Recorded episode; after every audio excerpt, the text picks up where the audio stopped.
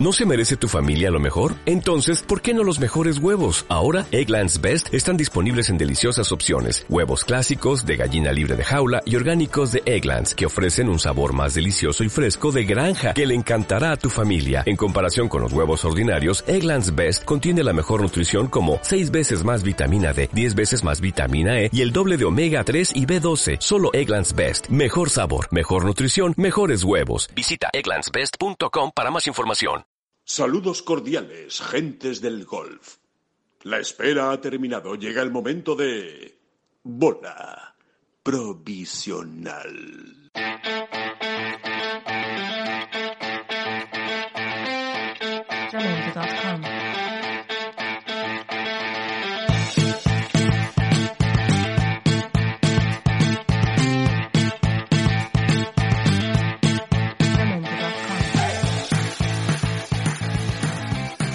Hola, ¿qué tal? Muy buenas, bienvenidos a una nueva bola provisional. Colin Morikawa es el nombre sin ninguna duda de esta jornada de este lunes post PGA Championship en San Francisco en el TPC Harding Park. Vaya victoria del jugador de 23 años de Los Ángeles con ascendencia muy asiática. Eh, padre, eh, o por la rama del padre, digamos, raíces japonesas, por la madre, raíces chinas, eh, y un jugador excepcional. Vaya irrupción de este muchacho que apenas lleva, como quien dice, un año en la élite, en el PGA Tour, y ya ha sumado tres victorias, entre ellas un mayor y su nombre ya, como siempre pasan estas cosas, ¿no? Pero eh, hay que apuntarlo, pues eh, se empieza a juntar con gente como Jack Nicklaus, como Rory McIlroy, como Tiger Woods, por aquello de la precocidad. Pero más allá de lo que supuso la victoria, yo creo que lo más importante es cómo ganó. Para eso, para eso estamos en esta bola provisional, para analizar eh, profundamente lo que sucedió en el TPC Jardín Park, un campo precioso de San Francisco que la verdad es que ha brillado con luz propia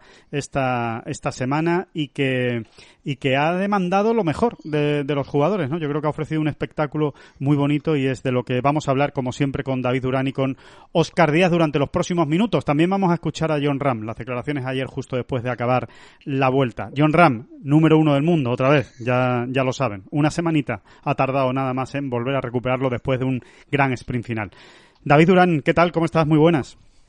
Muy bien, muy bien, muy contento, muy contento después, muy contento con, con este PGA, ¿no? El primer grande de la temporada, yo creo que nos ha dejado muy satisfechos. Ha merecido, de alguna manera, nunca, ¿no? Pero de alguna manera ha merecido la pena la espera, ¿no? Sí. Eh, porque ha sido un torneazo, ha sido un torneazo y que incluso nos ha hecho olvidar, ¿no? La emoción competitiva nos ha hecho olvidar incluso, pues, pues todas las carencias del escenario, ¿no? De que no haya gente y demás, ¿no? Que, que tanto colorido le dan, ¿no? Pues ayer realmente yo ni me acordaba yo.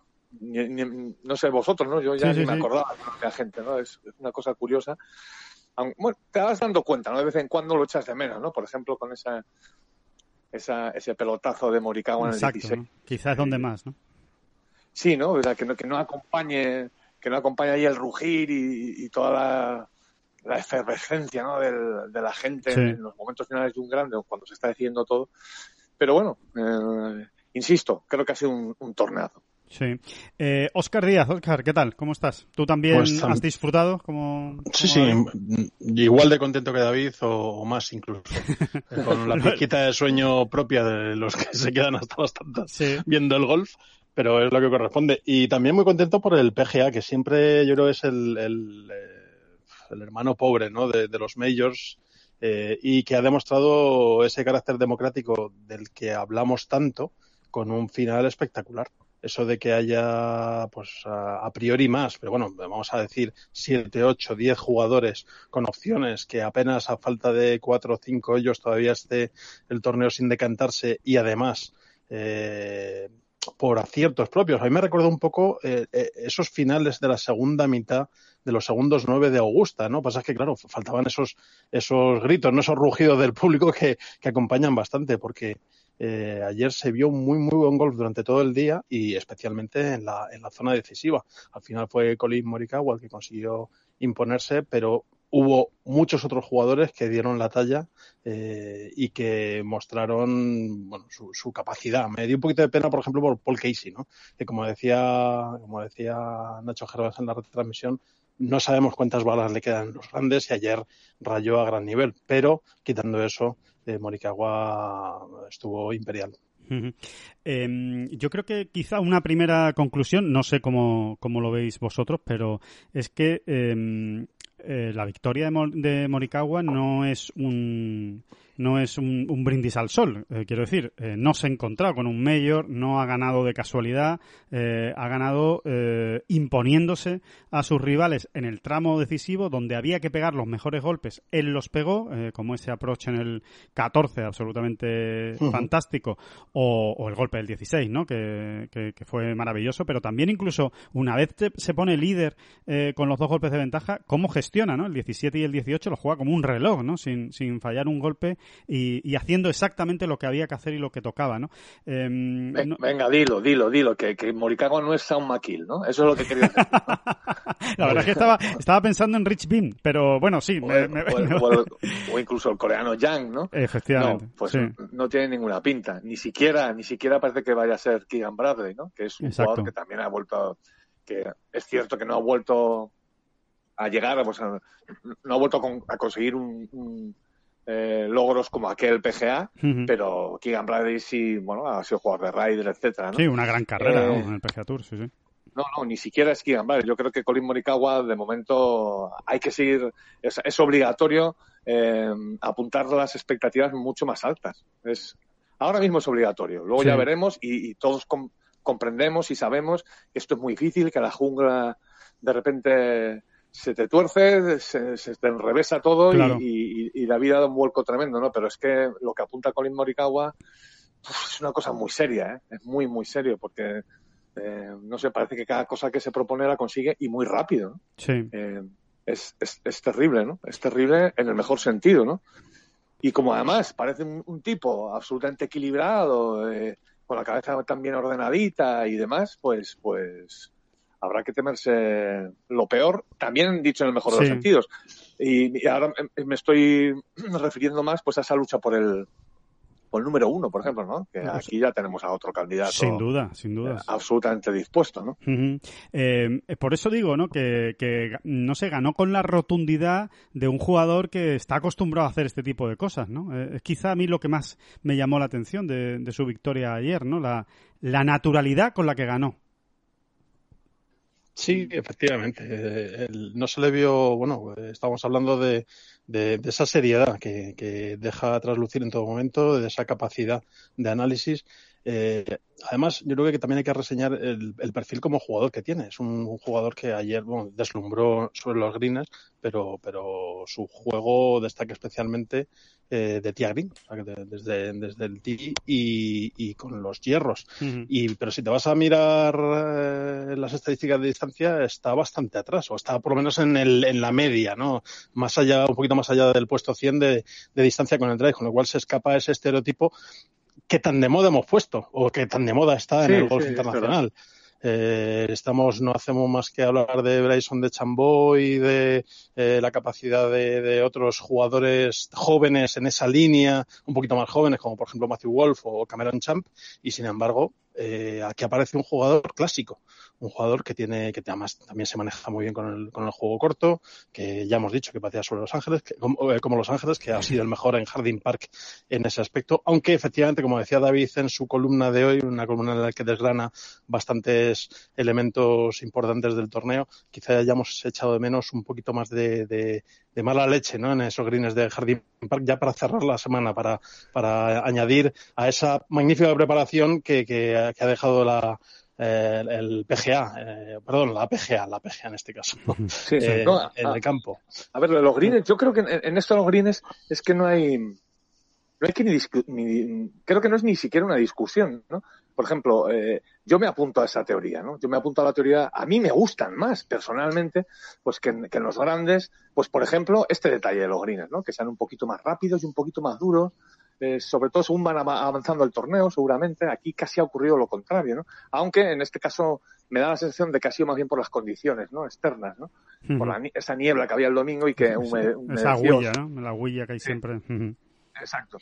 Pero mm, pero oye, que no dejan de ser matices, ¿no? A mí sí me gusta, ¿no? A mí me gusta, a mí es que me gusta la usga, ¿no? ¿Para qué vamos a seguir hablando, ¿no? Pero, pero bueno, al margen de que a mí me guste un poco los, me guste más, me guste o, o le encuentre el encanto al extremo de la usga, eh, también entiendo que uno puede irse a posturas más moderadas, que incluso son hasta más lógicas y más justas, y dentro de esas posturas moderadas también está el hecho de poder poner unos greens en un grande, eh, insisto, en un grande, pues un poquito más duros, más picantes y que también, eh, bueno, que sean un filtro más exigente para la calidad de los jugadores, ¿no? Y el momento de forma en el que llegan, ¿no? A mí sí me hubiese gustado más ver ayer unos greens un poquito más rápidos y, sobre todo más firmes. Eh, ¿No, creéis, ¿No creéis que es un poco quizá consecuencia de cómo estaba el RAF? O sea, no, no, no, quisieron ponerlo eh, eh, diciendo, bueno, a ver si vamos a pasarnos de tuerca y es que ya desde, el RAS va a ser eh, materialmente imposible que, aquí alguien pueda salvarse, salvar el pellejo, ¿sabes? del, en, el torneo, ¿sabes? Quiero decir no, que... No, pues seguro, ¿eh? Seguro. Y, insisto, ¿eh? Es que a mí me parece que es... Uno ve la semana en general, ¿no? O sea, si haces la visión general de toda la película al final lo que ves es una preparación muy justa, impecable. A, mí me parece que, es que no se le puede sacar un pero. Ahora, dentro de ello, pues, pues claro, eh, hay, puede haber esos matices, ¿no?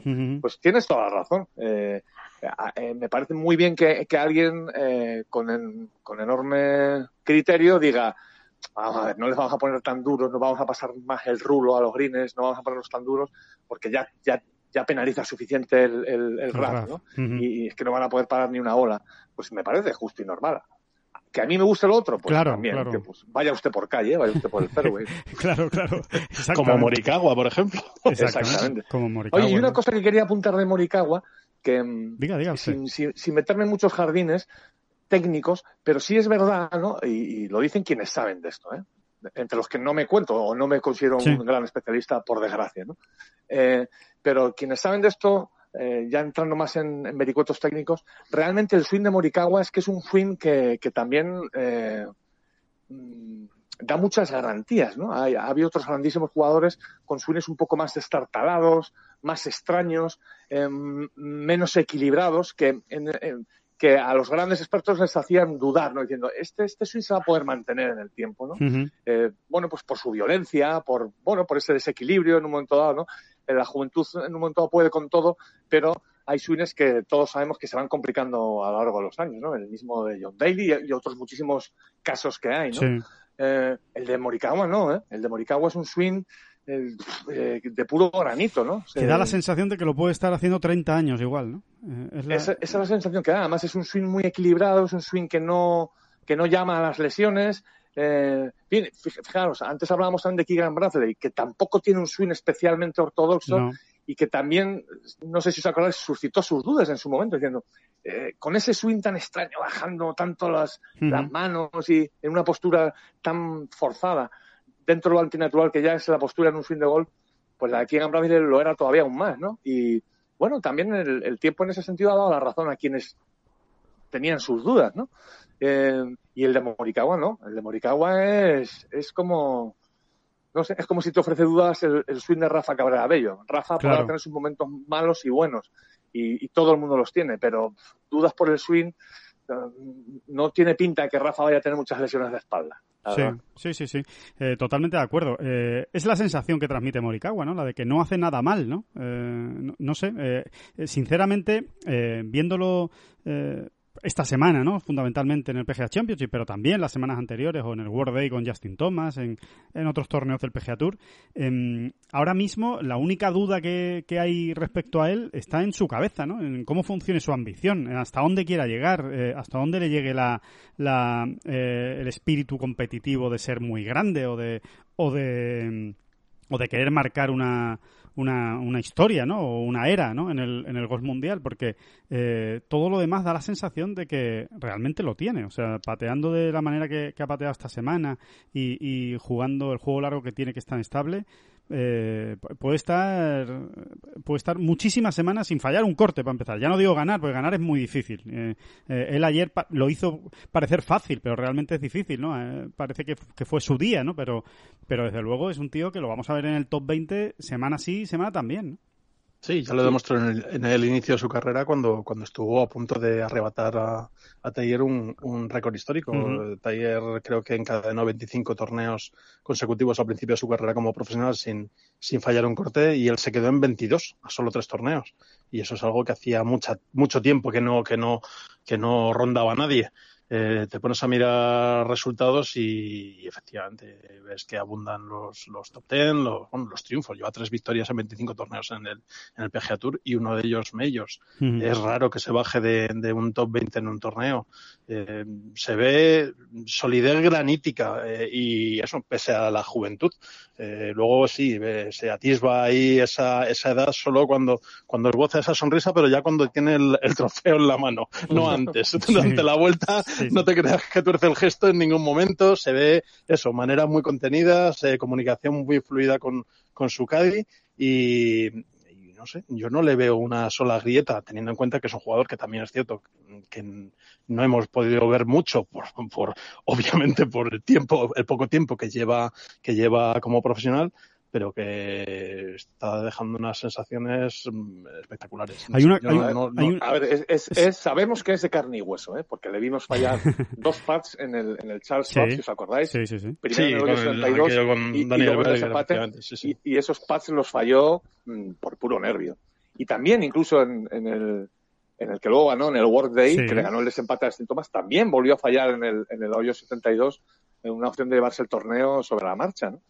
Eh, Así que de carne y hueso es el, problema, entre comillas otra vez, es que aprende muy rápido, porque ya ves tú, esto pasó antes de ayer, como quien dice, y ya ves cómo acabó ayer el torneo. Así que mucho ojo con Morikawa, realmente. y, luego, eh, respecto a, esto de todo el aluvión de datos lógico, normal y, no sé, de pura justicia incluso, que, se están vertiendo ahora sobre, sobre él, ¿no? Recordando pues, todos estos récords.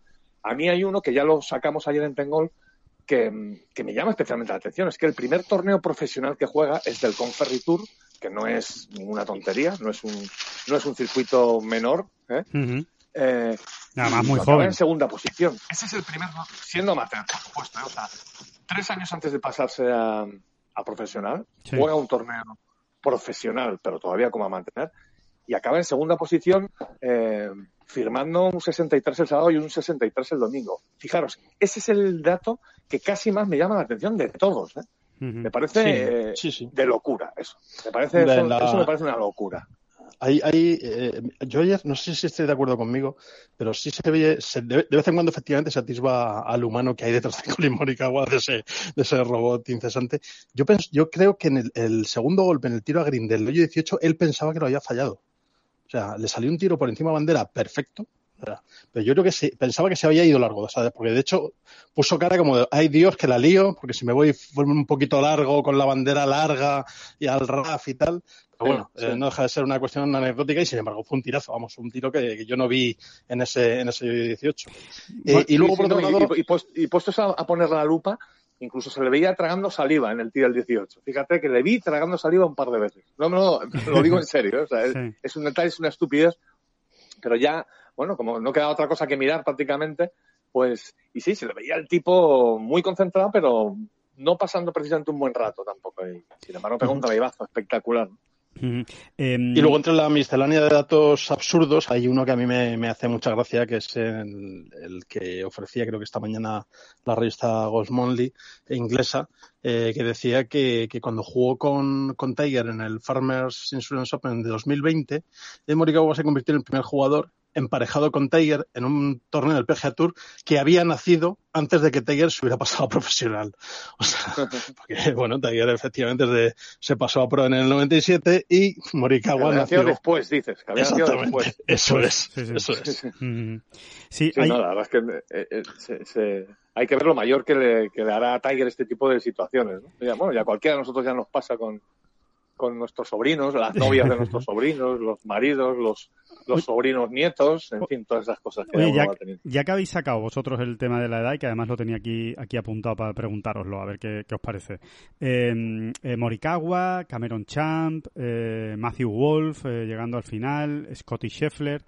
Em, gente muy joven en este PGA. ¿Creéis que es algo puntual o, o es que em, eh, no sé, a mí me da la sensación, igual es que em, no tengo memoria, tengo memoria de pez, que además es una cosa que, la tengo, que es así, y, me suelo quedar solo con lo más reciente, pero eh, no sé, tengo la sensación de que están conviviendo de una manera muy natural, o más natural que nunca, tres generaciones diferentes. O sea, los veinteañeros con los treintañeros, con los cuarentañeros, están conviviendo con una naturalidad que a ver quién es el mejor de, todos ellos. Mientras que antes había a lo mejor un veinteañero que salía, destacaba y se mezclaba con todos, había uno de cuarenta que aguantaba, eh, y la mayoría eran de treinta, ¿no?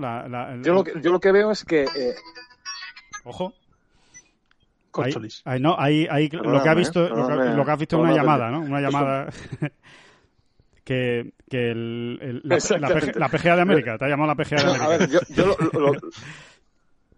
yo, lo, que sí he visto es em, que ahora más que nunca eh, están llegando oleadas muy rápidas de gente muy joven, porque tenemos, es. que, es que, es que a John a John lo están haciendo viejo ya, ¿eh? Y John todavía tiene 25 años. Exacto. Eh, estamos viendo, pero es que John... Por no hablar de Justin Thomas o, Jordan Speed, perdona. Bueno, no, ahí iba, ahí iba, que es que John de alguna manera también hizo mayores ya a los a la famosa generación del 93 en Estados Unidos, ¿no? A todos los Thomas de Chambó, Speed, eh, y algunos me voy dejando por ahí. Eh, Sofele, todos estos son los del 93, sí. vienen los del 95. Daniel Berger.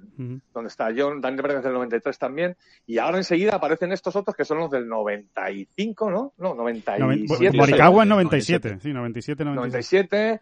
que ahí están pues Morikawa eh, y Hopland, ¿no? Me parece. Sí, Hopland, Scheffler. y Wolf y Scheffler también andan por ahí, Champ, Houghton también.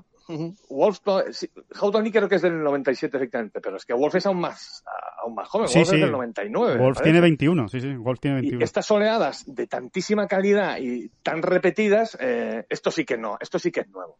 Pero, pero tiene que ver con lo que hemos hablado ya muchísimas veces, en, pues, por ejemplo, en estos podcasts, de, de cómo están viniendo ahora los, los, de preparar a los jugadores, ¿no? Que ya en, segundo año universitario, pues incluso algunos tienen pues auténticos equipos de profesionales perfectamente organizados y montados en torno a ellos que les, bueno, pues que, al final les ayuda mucho, ¿no? Pues por ejemplo en todo este aspecto mental y demás y de preparación, ¿no? Y es obvio que están llegando en oleadas bestiales. También es un poco casualidad, ¿no? Porque el talento se junte en un momento dado, pero esto sobrepasa algo más ya la casualidad, ¿no?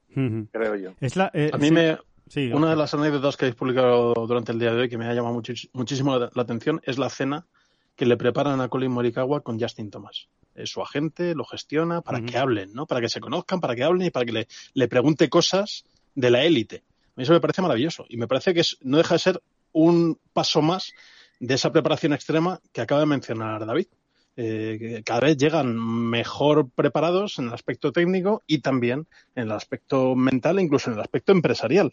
O sea, eh, concierta una cena con el número con el número uno del mundo, con un jugador ya plenamente instalado para que el de Oriente, oye, pues eso hace 20 años, yo creo que esas cenas eran casualidad, o sea, era que llegaba uno nuevo, llegaba un rookie, un novato a un torneo y de repente un veterano pues lo acogía bajo su ala, como Sebe hizo tantas veces o como otros jugadores si tiramos para atrás en cuanto a generaciones, pero no era algo que se buscara tan adrede. O sea, a mí me parece tenía más que ver, Oscar, tenía más que ver también con las cuadras de, los agentes. Sí, que nadie entiende cómo yo tipo de cuadras, ¿no? Pero si yo caía en tu misma cuadra y Oscar ya era un jugador más veterano, pues lógicamente me apadrinabas un poquito, pues porque teníamos el mismo agente y entonces eh, era casi natural, ¿no? Pero efectivamente esta interrelación que empieza a haber ahora y, eh, pues es, es, bueno, es algo nuevo y es, y es algo muy interesante. eh, yo alguna vez me ha pasado, ¿no? Hablando con algún profesional de algo muy concreto, y que de repente salga el nombre de otro jugador que tenía el mismo problema, ¿no? Pues mira, esto ya le ha pasado a, no sé, me voy a inventar algo, esto ya le ha pasado a, a Robert Carlson. Entonces tú, ingenueti, le preguntas a, al profesional con el que estás hablando, ¿y por qué no le preguntas a Robert Carlson a ver cómo lo solucionó él? Porque ya lo ha solucionado, parece, ¿no? Imagínate, ¿no? Imagínate el caso. Sí, sí. Ah, pues no, pues no sé, pues... Y hay veces que, que los propios, creo, me da la sensación a mí a veces, ¿no? De que los propios jugadores no son conscientes de las herramientas que tienen, porque es que el golf mm, es un deporte realmente extraño y peculiar en este sentido, donde la convivencia es eh, pues más muchísimo más estrecha que en cualquier otro deporte, diría yo, eh, en el momento en que es un circo viajando, eh, las horas, las horas de trabajo que pasan todos ellos en, un mismo sitio, que eso es rarísimo, pero rarísimo, eh, y, que hay veces que no sacan partido a esas herramientas que tiene ahí. Es que se tiran mañanas enteras con Henrik Stenson dando bolas a, a 20 metros y a lo mejor Henrik Stenson o Robert Carson, que es como el caso que antes decíamos, pues te puede echar una mano muy rápidamente, ¿no? Y, además que es que normalmente te la va a echar, ¿eh? O sea que en, ese sentido sigue, sigue, habiendo bastante camaradería, sobre todo en el European Y hay veces que los propios jugadores no, no sacan partido a esas herramientas que las tienen ahí de manera natural y, gratuita, vamos a decirlo así.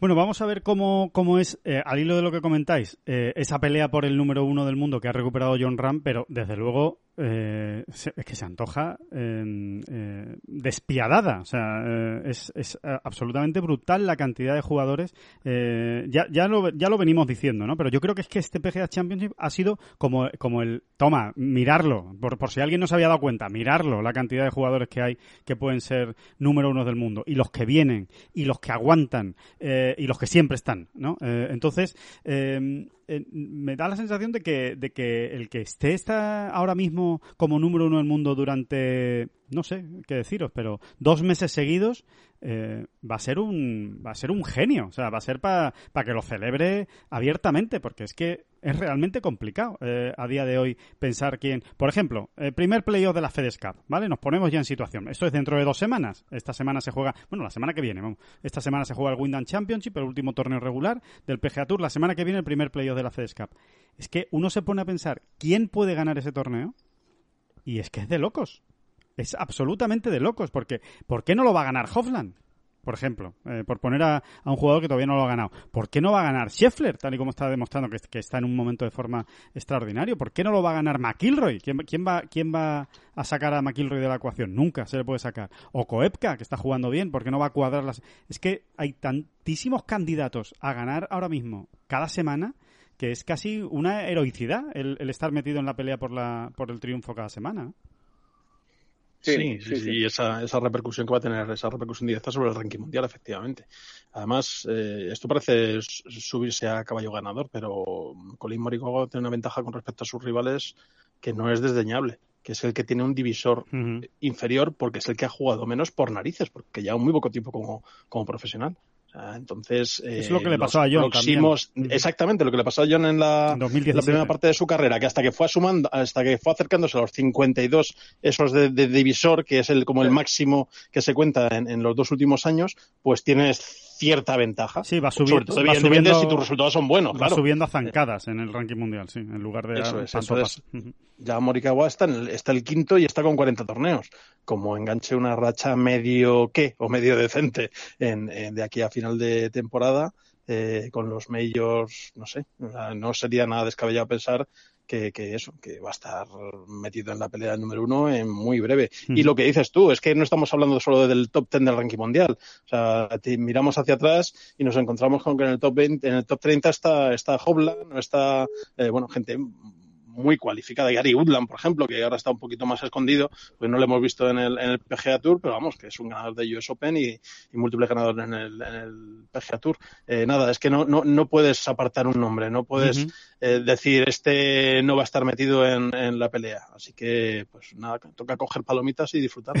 y el... No, la, cuestión, la cuestión es esa, que llegamos al PGA con cinco candidatos al número uno y ahora por lo menos ya son seis, por lo menos. ¿eh? Exacto. Y seis que hay que ampliar a, a, ocho en realidad. Los ocho primeros ahora mismo, si no matemáticamente en una semana, pero sí en, en, nada, en nada y menos, hay ocho jugadores perfectamente capacitados para alcanzar ese número uno. Lo digo también por juego, porque, por ejemplo, a Patrick Reed no terminó de verlo como gran aspirante al número uno a mí me pasa eso con Simpson, con Web, con Web Simpson. No, no sé. Mira que está ahí, está ahí metido, pero bueno. Sí, sí, y lo entiendo lo Web Simpson. A mí también me pasa con Web Simpson. ¿eh? Lo que pasa es que eh, Web Simpson al final eh, eh, lo está haciendo tan bien y tantas veces que, que bueno, no sé, me, me, va a acabar por convencer. Pero te doy toda la razón. ¿eh? Yo a Web Simpson tampoco lo, lo entiendo o lo veo con dimensión de número uno y, y demás, ¿no? Pero es que estamos hablando de siete u ocho, pero es que Sander Schauffele está ya llamando a las puertas y se puede acoplar a ese grupo también. Es que yo lo meto del tirón, David. Yo a, a lo meto del tirón. O sea, es, es un jugador al que le falta. pero, sí está llamando a las puertas. Y luego, aquí me vais a pedrear, a lo mejor me vais a, a, lapidar, pero, pero yo a Tony Finau quiero meterlo ahí. Es que es un jugador que antes o después, o sea, le quedan dos pellizcos, dos resortes que nadie sabe dónde están, eh, por desgracia para él, pero que, yo creo que antes o después van a aparecer. Y cuando Tony Finau se ponga, cuidado, ¿eh? porque es que aquí parece que a Tony Finau es que Tony Finau le está pegando igual de largo que de Chambó, prácticamente, ¿eh? prácticamente. Es una auténtica bestia y, yo creo que va aún más recto. David, puede ser que, tiene... Sí, puede ser que a Tony Finau, eh, y así recordamos esa anécdota que, me gusta mucho y que seguro que a los oyentes les va a gustar. Eh, puede ser que a Tony Finau le falte eso que Ernie Els le contó un día a Rafa Cabrera Bello en una final de Dubai. ¿Te acuerdas? Sí, Sí, sí, sí, sí, sí, sí me acuerdo. Eh, que, que, al final se lo preguntó Rafa, ¿no? Dice, bueno, ¿qué, qué, es, qué es, lo que, es lo que hay que hacer para ganar, ¿no? Le, acabo diciendo Erniels. En esa época en la que Rafa tenía muy buenos resultados, pero le costaba. Bueno, no ganaba, no ganaba, no ganaba. Y se hablaba mucho de eso, ¿no? De, que le faltaba ganar a Rafa Cabrera ¿no? Y se lo preguntó en una ronda en la final de Dubai ¿Y qué fue exactamente lo que le dijo Erniels? Fue algo muy simple, ¿no? Pero, pero que al final es así, ¿no? Sí, no, no, es que no le, no le dio ninguna receta, ni, ni por desgracia le, dio la, la, regla perfecta. No, simplemente le dijo que lo sabrás. ¿sabes? Exacto. Lo sabrás. Hay un clic, ¿no? Hay un clic, ¿no? Que, Sí, exactamente. Un día algo te hará clic. Es un pequeño detalle, una tontería, una cualquier... Una, sí, Ernie no, no, lo dijo así, ¿no? Pero una, una auténtica estupidez, ¿no? O sea, una mañana así, lo estoy poniendo ahora ya muy literario. Una mañana te levantarás y dirás, mira, esto ha cuadrado todo, ¿no? Claro. Eh, o, sí, o, pues, pues de, puro intentarlo, claro. de repente te verás, te volverás a ver un domingo para ganar y todo saldrá natural. Y dirás, anda, pues mira, si aquí no me he puesto casi nervioso, o aquí he hecho lo que tenía que hacer, aquí he elegido bien la estrategia y, y cuadrará. Tony Finau no sé. Eh, Eso es lo que le falta, ¿no, David? En realidad es lo que le falta. Lo demás lo tiene sobrado, vamos. Tiene, tiene de todo. Si es que de juego va sobrado, ¿no? Lo tiene todo, sí, sí, sí. Lo tiene, además, yo creo que es un gran atleta. Eh, y, tiene buena actitud, tiene muy buena actitud en el campo. O sea, no es. Eh, Por supuesto, exacto. Eh, eso es lo que le permite percutir cada semana, ¿no? Porque es que este ya ha reseteado, ¿eh? Estamos a lunes Y, Tony está ya repantingado ahí diciendo, bueno, ¿qué toca? Venga, vamos, vamos, por ello. ¿Qué toca el Windham o toca el, o toca el Eso es muy importante. ¿Qué le falta, pues? Si es verdad que se le cambia la cara un poquito, no sé si os habéis fijado, ¿no? Eh, se, le cambia la cara, es verdad. Se contrae, ya, ya, lo vimos, ¿no? En el, no sé si fue en el, en el Memorial, fue, creo, ¿no? Eh, Sí, de repente se, le empieza a fruncir entre cejo ahí en el hoyo 11 más o menos. pero bueno, ¿qué le pasa a este hombre? Ayer, sin embargo, yo creo que dio la talla. Sí, ¿eh? ayer, ayer dio un paso adelante. Sí, sí, yo también lo, también lo creo. Eh, y no deja de ser un grande, ¿eh? Se estaba jugando un grande y el tipo llegó ahí bastante bien, ¿no? Además en, una, en un escenario complicado, que es eh, bueno jugar con el, con el foco y con Bryson de Chambo al lado, con ese peligro. Además ese, se ha creado una especie de, yo creo que hay como, como dos, dos, dos equipos, ¿no? El equipo de Chambó y el equipo Finao, porque oficialmente, eh, y con las estadísticas en la mano, es de Chambó el líder de distancia eh, en el circuito, si tiramos de, de, los números del PGA Tour, y sin embargo hay muchos en el, en el, dentro del circuito, incluso entre los jugadores, más entre los jugadores que consideran que Finao es más largo. No digo yo que se van a poner a, repartir sopapos en la última jornada de un grande para ver quién la tiene más larga, nunca mejor dicho, pero lo cierto es que eh, si las cosas se tuercen un poquito, eh, bueno, pues puedes caer en esa tentación, ¿no? O en ese, o cometer ese error. Y sin embargo, ayer los dos, pues rindieron a muy buen nivel, cada uno a lo suyo y ofreciendo sus armas, y bueno, soy un partido muy digno entre, entre de y Final. Mm, yo, yo sin embargo, creo hay, una anécdota de ayer, de la narración de ayer, Alejandro, perdona, Alejandro. Sí, no, no. Eh, que venía muy al caso. Eh, por supuesto que no es ninguna crítica, al revés, ¿no? Es como, un, es como una gracia, ¿no? Pero ayer le pegó un sopapo de chambó espectacular, uno de los suyos, ¿no? Porque es que además verdaderamente la bola parecía que no caía nunca, ¿no? Y estaba Javi, eh, Javi, narrador de Movistar. Javier Díez. Javier Díez, pues eso, comentando lo que era una realidad. Hay que ver qué, qué tortazo, hay que ver qué barbaridad. Es que no cae nunca la bola, si es que no cae, no cae. cae, finalmente la bola y resulta que había una un metro más adelante, que era, la de Tony Finao. Hmm. Y, y, pasó desapercibido. Y es que es curioso, esas cosas le pasan a Tony Finao, ¿no? Es que la, es que la bola de Finao estaba uno o dos metros adelante, ¿no? Incluso un poquito pegando al ras, de, de, donde se podía entender que podía haber incluso corrido un poco más todavía, ¿no? Eh, bueno, pues es esto ni final, es que la pega muy duro. yo me quedé asustado. Y le rueda mucho. De verdad, y le rueda mucho, además. British Open, siguiendo la ronda que jugó con John Ram, que, que, seguí los 18 de ellos. Y claro que yo tenía una imagen de, un Finau gran eh, mega pegador, pero cuando lo ves, dices, pero esto qué, esto qué, esto qué coño es, con perdón, ¿eh? O sea, esto, esto qué coño es, porque es que hay veces que cuando la endiña bien, es que le saca 40 metros al más pintado. Es una cosa Sí, sí, cuando la caza, cuando la caza, sí, sí, sí, sí. Ahí están, ¿no? Peleándose con, con Cameron Champ también, ¿no? Es lo, que estaba diciendo. Yo creo que, que, están ahí entre, entre esos tres, ¿no? Está está el, pegador más largo. Pero bueno, eh, como decís, da un poco igual, ¿no? Tampoco es, tan importante quién es el que hace más metros, sino al final mira el ejemplo de Colin Morikawa. Por cierto, espectacular el mensaje de Luke Donald ¿eh? en, Twitter eh, alabando a Colin Morikawa y yo creo que se ve un poco reflejado en él, ¿no? Es como el padre con el hijo, pero en este caso es Luke Donald con Morikawa, ¿no? es el jugador que eh, que era eh, Luke Donald o que querría haber sido Luke Donald, ¿no? Con un poquito más de pegada a Morikawa, pero, pero bueno, demostrando que no, que no hay que salirse, como, como dicen los americanos, no hay que salirse de los zapatos, ¿no? Para, para ganar torneos, ¿no? Hay, hay otra manera. Yo creo, que yo creo que ese mensaje de Luke Donald además es muy pedagógico, porque queriéndolo o no, eh, en el mensaje refleja también algo así como un mea culpa, ¿no? Eh, como diciendo, ¿de dónde iba yo? ¿A qué, ¿Para qué me metí en esas? Exacto, ¿para qué me metí yo en, en, en, donde me metí, ¿no? Sí, mm. con lo bien que yo estaba número uno del mundo incluso, ¿no? Sí. Eh, mira, que el, Sí, sí, No, perdona, perdona, David. No, no, eso, eso, ¿no? Que, que, que y, y, que lo recojan así los chavales, ¿no? O sea, que hay otros modelos. También es verdad que eh, es, muy cierto, creo que lo ha dicho Oscar antes, ¿no? que, también hemos puesto nosotros un poco de moda a los grandes pegadores. Pero las modas a veces nos vienen impuestas. Es que fijaros en los últimos números uno. Si, uno recoge todos los últimos números uno del mundo, perdón, del mundo no, claro, los números uno de los últimos años, al final, ¿qué tenemos? Pues tenemos John Ram, gran pegador, Justin Thomas, bastante gran pegador, Rory McIlroy, ni te cuento, Dustin Johnson, vamos para adelante, Busco Epka, venga que te pego. Eh, son muchos de ellos, ¿no? Son grandísimos pegadores, ¿no? Todos, mm, todos, en realidad. Todos, si es que Luke, Donald, Luke Donald es el último que, que, no es un gran pegador. Exacto. Jason Day en su día, pues era de los tres mayores pegadores también cuando fue número uno, ¿no? Justin Rose es un gran pegador. Justin Rose no es que sea un mega pegador, pero Justin Rose se ha ido convirtiendo en pegador. Eh, yo creo que de, sí, chaval no era no era gran pegador, pero sí ha ido cogiendo distancia con el tiempo. Y Justin Rose lo hizo al modo que hay que hacerlo, ¿no? que es poquito a poco ir ganando de tres en tres metros, ¿no? no, tratar de cambiarlo todo para al final quedarme en nada. ¿no? y, o sea que a veces las, modas nos vienen impuestas, sí, Gary Woodland también, ¿no? Ganador del US Open, es otro gran pegador, ¿no? Muchos, muchos, o sea que verdaderamente es que es lo que se tercia ahora. Y eh, por eso también la, aparición de Morikawa mm, la tienen que recoger al vuelo, ¿no? Eh, eh, con gran alegría y emoción, pues a lo mejor muchos chavales, ¿no? Que no hay que volverse locos, que el, juego corto es importante y la precisión con los hierros, pues también.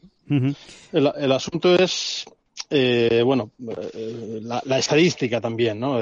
pues eso, cojo el ranking mundial, lo que, el repaso que has hecho tú hace un momentito es lo de, bueno, pues sí, eh, está muy bien, eh, porque efectivamente nos abre los ojos y nos hace ver que hay otros caminos, pero es que resulta que de nueve de los diez del ranking mundial son del otro camino. Entonces, al chaval que empieza o al chaval que se está planteando qué hacer con su vida, pues ¿qué, qué, camino seguirá? El de Moricagua, que parece el camino en el camino complicado, el camino que exige una mayor, un juego un poquito más complejo y completo, o el tan bombazo que te crió. Pues es complicado, es complicado. Bueno, porque otra cosa... Porque no hemos hablado de Scheffler, que, que, es otro pegadores, Los pegadores siempre han tenido ventaja. Siguen teniendo ventaja, efectivamente. Eso es lo que hay. Pero eh, uno se coge también, yo, yo lo puedo ver desde el otro lado, uno se coge el top 20 del mundo y el número 20 del mundo es Fitzpatrick. El número 15 del mundo es Tariel Hatton, que tampoco es un bombardero. Por ahí tiene que estar Patrick Reed, ¿no?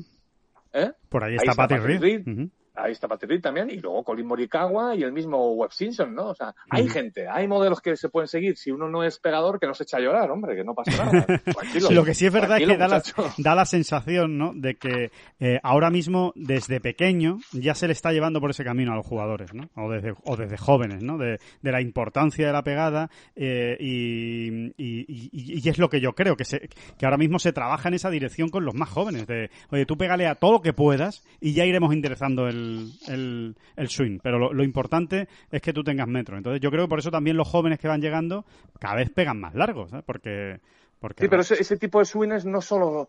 Eh, no solo se hacen, hay que nacer, ¿eh? o sea, la velocidad de palo a veces también es un talento casi innato, ¿eh? y, y, y, no está bien que, que, que, o sea, quiero decir que siempre va a haber chavales que no puedan alcanzarlo, por mucho que se esfuercen en llegar a tales velocidades de palo, igual no pueden. Y, hay otros caminos. Ahí está el Jan eh, quedando segundo en un magnífico torneo European Tour. Totalmente. Y ahí está Andy Sullivan, ¿eh? ganándolo. O sea, que, hay, hay, muchos caminos y, y aparte que es que creo que el golf del más alto nivel, eh, en el sentido, me refiero ahora de diseños y preparación de campos, está virando, está virando ligeramente. No, no, ya no se está buscando con tanto descaro la ventaja y el espectáculo del megapegador. Creo que hay un poco creo que se está virando ligeramente ahí, ¿no? Y es una esperanza también para este tipo de jugadores. Sí, sí, sí, sí, sí. Sí, parece que ha pasado esa, esa, esa moda, ¿no? De decir, uy, hay que alargar los campos, hay que meterle 100 yardas más, hay que meterle 50 yardas más, ¿no? Vamos a encontrar otra manera de dificultarlos, ¿no? Vamos a...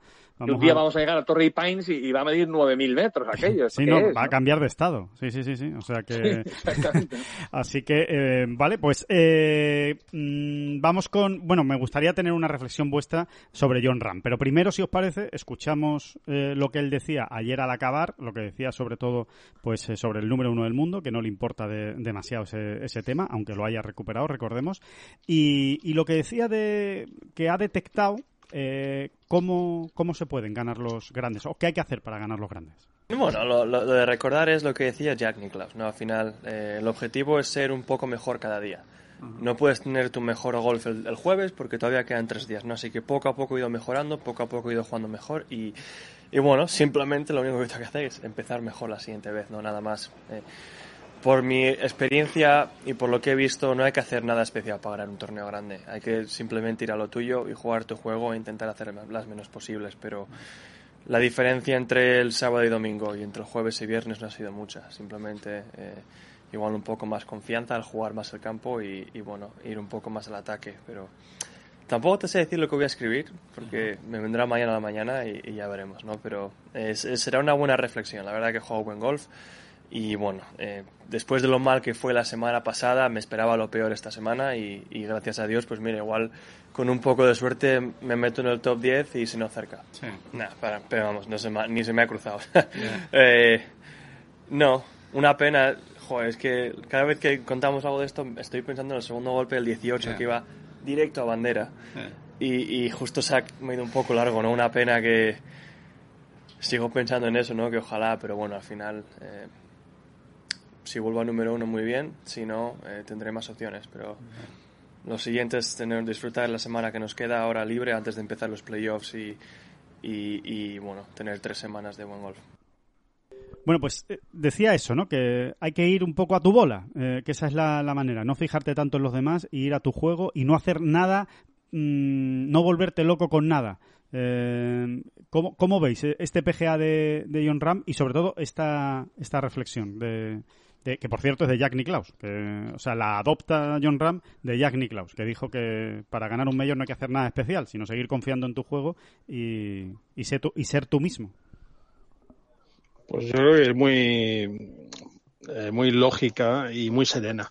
Creo que no es, no es mal plan. El problema es que luego hay otros condicionantes que, que, que te complican eh, esa, ese ideal, ¿no? Ese ideal de, de planteamiento porque hay más jugadores, porque hay dificultades, porque hay complicaciones, porque a veces el plan de juego se aparta de lo que tú quieres por, por, por circunstancias eh, eh, fortuitas o por errores no forzados. Pero sí, es ideal. Además, yo creo que en, este torneo lo ha llevado bastante bien a cabo. Eh, ayer, pues haciendo un pequeño resumen de, lo que ha hecho John en este, este torneo, quitando el primer día, que quizá fue el, día un poquito más plano, también te digo que fue el día más complicado, sobre todo un viento muy antipático, Em, el, cielo encapotado, el ambiente complejo y luego también la complicación que, añade la primera jornada del primer mayor del año, todo el mundo con muchas ganas de hacer cosas y sabiendo que a tu alrededor tienes X jugadores que van a responder y que van a empezar a hacer resultados. Además, eh, ya con unos cuantos buenos resultados sobre el, sobre el papel, pero luego, eh, efectivamente, como decía el segundo día, pues eh, es raro, ¿no? Que no hubiera hecho un par de verdis más y no hubiera quedado un poquito mejor. El tercer día, tres cuartos de lo mismo. Y ayer porque eh, remató muy bien una jornada que estaba siendo relativamente plana sobre el papel, porque en cuanto a juego, eh, desde el principio se vio que, John estaba muy, muy afinado. Y luego, una de las maravillosas cosas que tiene John, y eso no va a renunciar a ello nunca, es esa capacidad de pelea independientemente de la posición que esté ocupando en, el, en la clasificación. Eh, ayer no estaba pensando en el número uno, ayer estaba pensando en acabarlo. Bueno, eh, cuando salió a jugar estaba pensando en achuchar a los de arriba del todo, no en quedar quinto, sino en ver qué tenía que hacer para eh, poner un resultado muy bajo en el marcador y luego los que venían por detrás que arrearan. Pero es que cuando ya vio que incluso por la media de golpes que llevaban los primeros nueve días, esa opción se le escapaba, no perdió la cara al torneo en ningún momento y, ahí aparecieron esos verdes que le hicieron ganar bastante terreno en la clasificación. Eh, el planteamiento, como por acabar, pues es, es ideal, es ideal. Y creo que tiene la cabeza lo suficientemente asentada como para intentar que se convierta en un mantra para todos los torneos que juegue a partir de ahora hasta que acabe su carrera profesional. David, eh, te he leído, eh, John Ram está un poco más cerca de ganar su, su primer mayor. Tú, tú eres de los convencidos, ¿no? Sí, porque yo, yo tengo una teoría y, no voy a decir nada nuevo, simplemente voy a intentar resumirlo. Y es que eh, creo que, la, la, clave, cuando, uno, cuando un gran jugador, que realmente tiene posibilidades de ganar un grande, ¿no? y eso uno lo sabe, afronta este tipo de torneos, creo que la clave está en un equilibrio muy complicado que es el de acercarse a ese torneo con enorme responsabilidad, ilusión y ambición, eh, el equilibrio que marcan estas fuerzas con el de la obsesión, ¿no?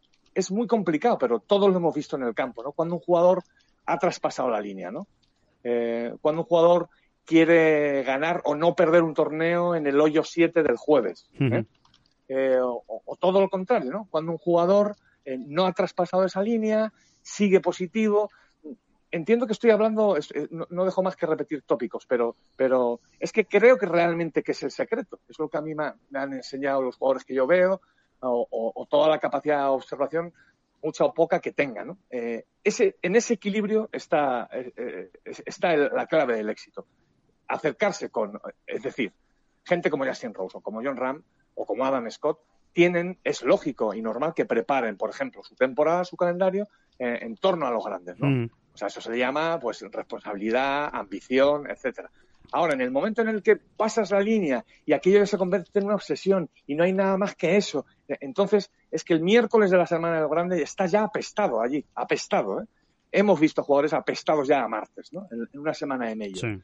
Y, y, no, eso es justo lo que no tiene que pasar, ¿no? Y en esa lucha de fuerzas, en esa lucha de equilibrios, ahí está la clave. Y, y ya termino también, eh, me da la sensación de que en esta línea, de todo esto que, de toda esta perorata que acabo de soltar, va muy bien John, ¿no? Cada vez me da la sensación de que eh, eh, los, los medios los está afrontando así, ¿no?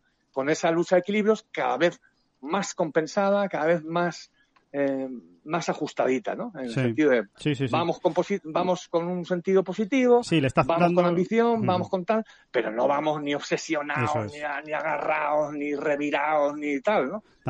ahí, ahí, ahí está la clave y es donde yo creo que John mayor a mayor, pues va avanzando, va dando sus pasitos. Eh, por cerrar con el PGA Championship, eh, ¿os queda alguna decepción eh, de, este, de este grande. Em, yo, a bote pronto, voy a decir la mía. Eh, que más allá de que de, de, las declaraciones de Coepka del sábado, que, que yo creo que, que, estuvo un poco feo, eh, la verdad, lo que hizo con Dustin Johnson.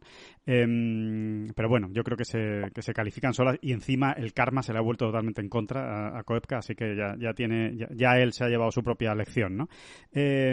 Yo me quedo con, seguramente con Justin Thomas.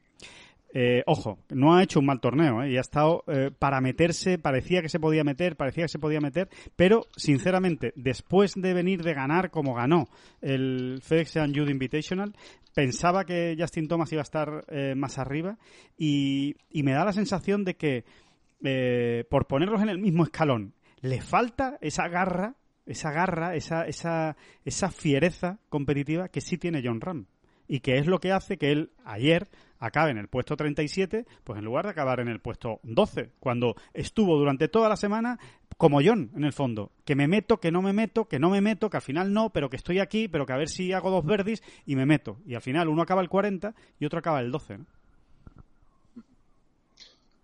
A ver, eh, eh, a ver, mira, yo lo primero, voy a defender un poco a Koepka. No me cae muy bien Koepka, ¿eh? O sea, eh, creo que hay diferentes patronos en el mundo del deporte. Yo soy más de Indurain, ¿eh? eh más que de Armstrong, ¿no? Antes de que se judice todo el lío y tal. sí, eh, soy más... mi ídolo es Michael Jordan, pero realmente me gusta más Magic Johnson. ¿eh? Sí, sí, sí creo que hay diferentes maneras de liderar, ¿no? Y creo que se puede convencer y no siempre tratar de vencer, vencer, vencer. O avasallar. Se puede vencer convenciendo, ¿no?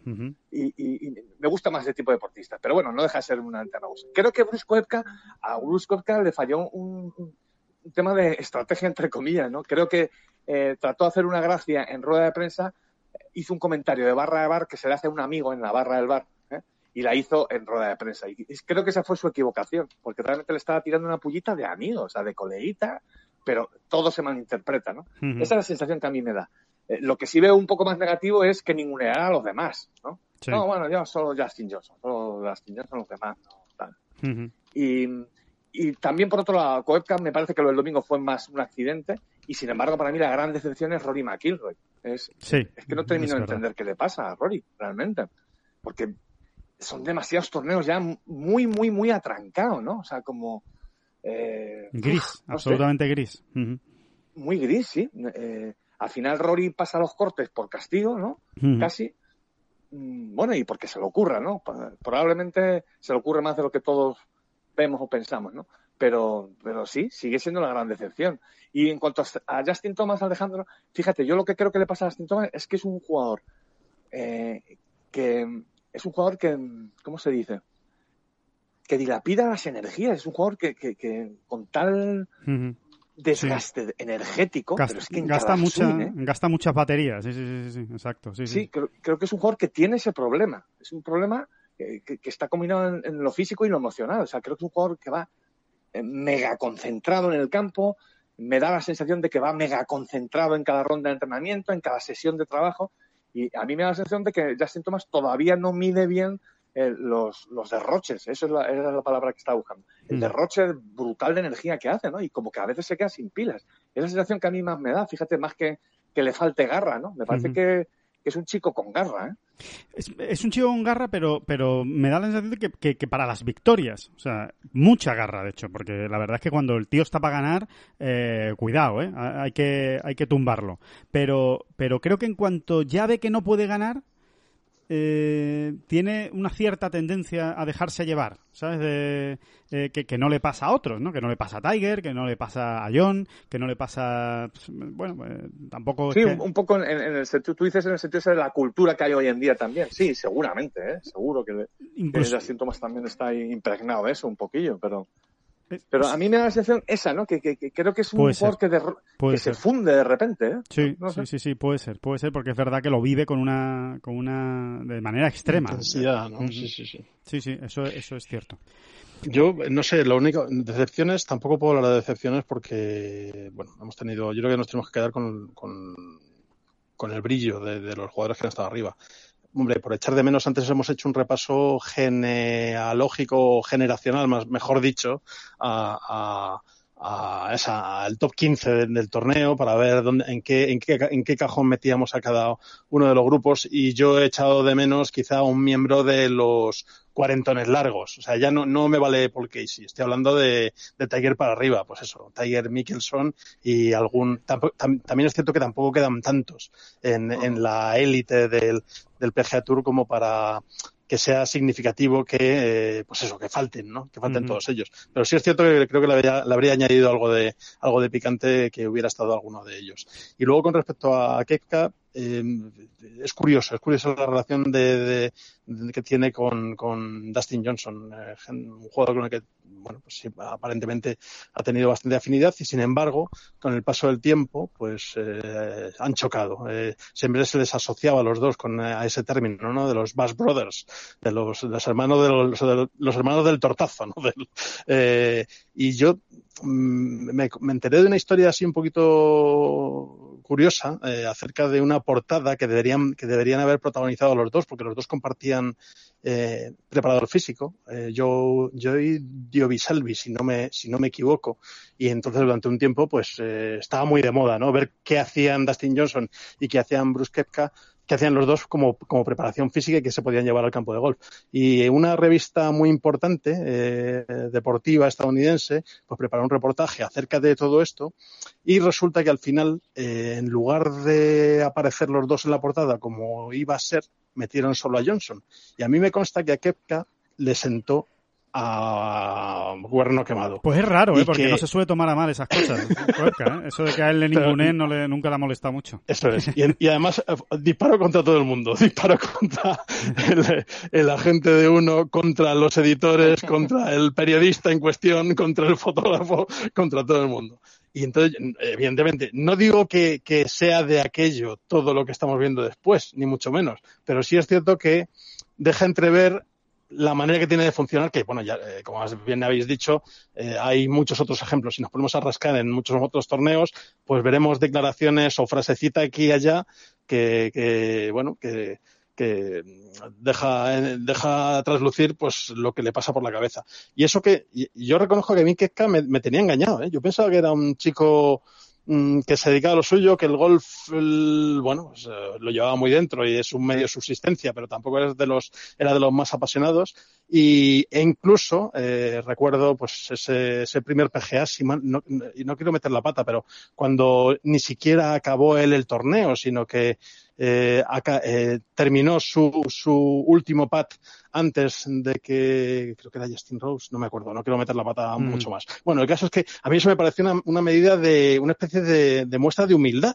Y sin embargo, lo que ha ido demostrando posteriormente es que tiene un ego bastante bien alimentadito y que está dispuesto a ir a la guerra con cualquiera que se, que se cruce si piensa que se está cometiendo una injusticia con él. A mí me da la sensación de que, sea, de que, de que se está empezando a creer su personaje. Le ha hecho gracia lo de ser un, un tipo más o menos polémico y que, y que y que dice las cosas como las piensa, sin grandes filtros, y que se encuentra cómodo en esa, en esa, en esa situación eh, eh, cuando está delante de los medios de comunicación. Siempre, siempre ha habido deportistas que se alimentan de, de, ese tipo de situaciones, de la polémica, un poco del, Sí, sí. del lío, ¿no? Del desparajuste y, y tal. que les gusta, eh, como Piqué, a Piqué le gusta, eh, por el futbolista de Barcelona. Es un tío al que le gusta, sí. eh, pues meter el dedo en la llaga, eh, tocar un poquito la fibra a la gente, pues, pues eso, eh, son, son polemiquitos, ¿no? Lo de polemiquito me encanta. ¿eh? Yo creo que lo voy a utilizar mucho a partir de ahora. Sí, sí, porque sí. es una mezcla entre polémica y miliquito. Eso es maravilloso. Sí, sí, sí, porque tampoco hacen daño a nadie, ¿sabes? O sea, no creo yo que sean mala, mala gente. O sea, no creo que Koepka sea mala gente, ni que vaya de verdad a hacer daño. Yo estoy más en la teoría de, de David. Yo creo que es que le hace gracia. Le hace gracia ser polémico. Entonces, venga, pues voy a soltar esto ahora y, y a ver que, cómo lo tratan, ¿no? Y, y, vamos a estar hablando de esto, eh, pues por lo menos las próximas horas, ¿no? Eh, sí, sí, es verdad que sí es verdad que parece que hay un poco de postureo, ¿no? Realmente, que realmente está todavía buscando su lugar en el mundo, ¿no? ¿no? Sí, sí, sí. sí, sí. A, veces, a, veces, lo pienso cuando veo las caras que pone eh, tan interesantes en la, en la sala de prensa, ¿no? Diciendo, ¿no? Yo creo que se equivoca en, en convertirlo en un duelo a dos porque ahora mismo es un duelo a 20 o a 30. Entonces, centrar el tiro en Dustin Johnson, aparte de hacer la puñeta al propio Dustin Johnson, que supongo que no le haría mucha gracia, sí. el asunto de, no, eh, si es que ya sabemos, ha perdido mucho más de los que ha ganado y tal, y ya se ha visto en esta situación. Claro, es que mira a tu alrededor. O sea, no te tienes que cuidar de Dustin Johnson, te tienes que cuidar de otros 10 o de otros 15. Entonces, claro. Lo más eh, interesante, ver cómo se levanta esta, porque el, piñazo que se pegó ayer es De, antología. ¿eh? en teoría, digo yo, de los que hacen mucho daño, ¿eh? mucho. Bueno, tiene ahí en el bolsillo el, esa. Que, bueno, él no le ha echado culpa ni mucho menos a sus problemas físicos y dijo, no, no, no ha querido tirar balones fuera, pero cierto es que a lo mejor no se encontraba al 100% eh, en la última jornada. No lo sabemos, sinceramente. No, no lo sabemos. Y, es, posible, ¿eh? ¿Por qué no? ¿Por qué no? Pero pues, si tienes problemas físicos, también andas un poquito más tranquilo en la rueda de prensa anterior, ¿no? de la previa, ¿no? Bueno, él decía que se eh, encontraba fenomenal y que le estaba pegando a la bola de cine y que estaba en el puesto que él precisamente quería. Eh, en fin, bueno, que, también forma parte, yo creo, de la, del discurso. Tiene pinta de que la, de, que la va a tomar bien, ¿eh? el piñazo, de que lo va a tomar bien porque da la sensación de que es un tío duro para, para, estas cosas, ¿no? Pero hay que verlo, ¿eh? Hay que verlo, porque, insisto, el piñazo es de los de época, ¿eh? Sí, sí, sí, sí. Oye, que hay ganas de US Open, ¿eh? Ya de, de, que esté aquí, está aquí cerca, no está, no está muy lejos y recordemos, ¿no? El, en mitad de, de septiembre y, vamos a ver qué, grande nos encontramos, porque va a estar, va a estar bonito. Y, entre medias tenemos toda la FedEx Cup, ¿eh? Que, yo, voy a decir una barbaridad, pero a mí es que la, la FedEx Cup me sobra, ¿eh? que, traigan ya el que empiece ya, por favor. Pero va a estar bonita la FedEx no me sobra, voy a decir una barbaridad, porque son torneos importantes, son torneos con un plantel espectacular. Sí, sobre todo es eso. Cosas muy chulas. Oscar, sobre todo es eso. No, no es tanto el hecho de que la FedEx Cup al lado del US Open, yo me río al lado de la FedEx, eh, con la FedEx Cup, pero que, que es que van a estar todos. Entonces, eh, va a ser bonito ver durante cuatro semanas consecutivas a, los mejores del mundo pegándose eh, en, cada escenario, ¿no? A ver, a ver qué sale de ahí. Eh, va a ser, va a ser divertido, a ver quién aguanta el, el tirón. Eh, de una mejor manera, porque eso se va a reflejar obviamente luego en el, en el ranking mundial. Así que, que nada, que, que como ven nos quedamos con ganas ¿eh? de, de, más medios y más grandes. Em, yo creo que hoy tocaba monográfico del, del PGA porque, porque obviamente es lo más importante, pero bueno, hacer una, una mención no siempre eh, merecida hacia el torneo de Adriano Taegui en el European Tour, en el English Championship, más que nada porque, bueno, la verdad es que tremenda el, eh, la batalla que presentó el, el domingo y, y, hay que ver, ¿no? Es, es de esos días que, que, uno dice, bueno, ¿y yo por qué me tengo que encontrar con Andy Sullivan hoy, precisamente, ¿no? Eh, este, este señor no se podía haber quedado en casa más, más, tranquilo, ¿no? Porque hizo todo para ganar el torneo Otaegui, pero se encontró con un muro absolutamente infranqueable. Eh... Oye, hay que, hay que decir que a Adrián le gusta tanto estar fuera del radar que va a hacer su gran torneo coincidiendo con el PGA. Lo hace aposta, ¿eh? eh, eh elige la semana y dice, ah, así me dan menos el, así me dan menos la lata, ¿no? Periodistas, amigos y demás, ¿no? a él le gusta ir por el radar, estar ahí y de vez en cuando traca, picotear y, lleva, y lleva picoteando ya unos cuantos años en European Tour, que hace lo que se trata al final, ¿no? Sí. y bueno, que se está ganando la vida ahí, ¿no? Y compitiendo. Y cuidado, David, con Adrián, que eh, si, si termina jugando el US Open, que tiene toda la pinta, o sea, todas las papeletas de, jugarlo, va a ser difícil que le, que le desbanquen de ese top ten, eh, va a ser ya el tercer mayor diferente que juega. O sea, solo le va a faltar el Masters. Ajá. Y oye, son palabras mayores, ¿eh? Son palabras mayores, o sea, que son, eh, por ejemplo, la Razábal, ¿no? La Razábal ha jugado todos los medios menos el, menos el Masters, ¿no? Estaría, digamos, a ese nivel, entre comillas, ¿no? Porque ha jugado más veces, más grande la Razábal, ¿no? Pero, pero que bueno, que como tú dices, David, a la chita sí, que va haciendo camino, va haciendo camino. Sí sí, sí, a la chita callando, ahí está en, los grandes escenarios, ahí se va a dejar ver en el, en el US Open y, vamos a ver si, si retoma un poco la buena senda, ¿no? Porque es verdad que la había, la había perdido en los últimos meses, no estaba jugando bien, pero desde luego el torneo que ha hecho es para quitarse el sombrero y sobre todo, ¿eh? Se le ha visto pateando como en sus mejores semanas y, esa es la gran virtud de, de Otaegui y, el, y la gran cualidad de su, de su juego, así que ojalá muero de ganas, me muero de ganas, pero por saber ya, esta misma tarde, a ser posible, eh, cómo, cómo están preparando Winged Food. Eh, necesito saberlo ya, ya. Eh, que, alguien me cuente algo, ¿no? De cómo están preparando. tengo mucha curiosidad por ver qué, hace la USGA, ¿no? Porque la USGA se ha desusgaizado un poquito en los últimos años y el, PGA se ha usgaizado, sin embargo, ¿no? Un poquitín, un poquitín, ¿no? Y probablemente la virtud esté ahí junto en el punto medio, pero para mí no. Yo quiero que la USGA vuelva a los A Shinnecock, que volvamos a Shinnecock. O sea, una vez el paréntesis de Pebble Beach, que siempre es un sitio muy especial y que y que hay que respetar más el campo tal como es, digamos. Y el viento también. Eh, vamos a ver si volvemos a la leña pura y dura, hombre. Hombre, desde luego es un, buen, es un buen escenario ¿eh? para, para eso. Sí. Y leñas, y en este caso eso, sin, sin ras pisado que no hay espectadores. Claro, efectivamente, efectivamente, que eso también se ha notado ¿eh? esta, esta semana ¿eh? en, el, en el PGA Championship. No había, no había autopistas eh, por donde podían ir las bolas, ¿no? Así que... Completamente. ni gradas, ni gradas, ¿eh? Ojo, esas, bolas que se escapaban. Nunca sabremos qué habría pasado con la bola de Koepka, incluso la de Dustin Johnson en el 16 ayer. ¿eh? Exacto. Si, hubiese habido gradas y gente. Que además habría gradas seguro, ¿no? En un par 4 que se llega de uno, vamos, ahí había gradas Probablemente hubiesen dropado allí al lado del green y, es que Koepka hizo hoy, ¿eh? Y Dustin Johnson hizo un birdie que no se lo cree nadie, vamos, ni, él tampoco. Después de dropar con penalidad y demás, ¿no? Pero sí, sí, es, es más justo, es más justo el juego, realmente. Así. Bueno, pues no, nos quedamos con esa reflexión ¿eh? sobre, la, sobre la pegada y el, y el nuevo... Y, hay otras maneras ¿eh? de, de, ganar medios, eh, es lo que ha demostrado Colin Morikawa y, y oye, nos, nos parece muy interesante. Así que, que bueno, que hasta aquí llegamos, hasta aquí llega esta bola provisional especial PGA Championship. Eh, ya el jueves volvemos, eh, señores, estén todos muy, muy pendientes porque va a haber mucho que hablar. ¿eh? Tenemos que hablar mucho del Windham, tenemos que hablar mucho del PGA Tour, de la situación en la que está sobre todo Rafa Cabrera Bello, también por supuesto Sergio García, pero fundamentalmente Rafa, que está en una, situación eh, delicada. Eh, y, nada, y hablaremos por supuesto también de Celtic Manor y del torneo del European Tour, penúltima prueba que cuenta para el US Open. Así que el que quiera meterse en Winged Foot, como hablábamos, eh, se tiene que poner las pilas y empezar a, pues lo que hizo Otagi, o quedar segundo o ganar, porque es lo que te demanda esta, esta gira para, para estar ahí arriba. Así que, bueno, muchísimas gracias, Oscar. Gracias por por, estar, por estar ahí y por tus sesudos análisis, como siempre. A ti y a, bueno, a vosotros. Muy bien. Y David Durán, por supuesto, muchísimas gracias. No, no, no, no, no. Muchas gracias a usted.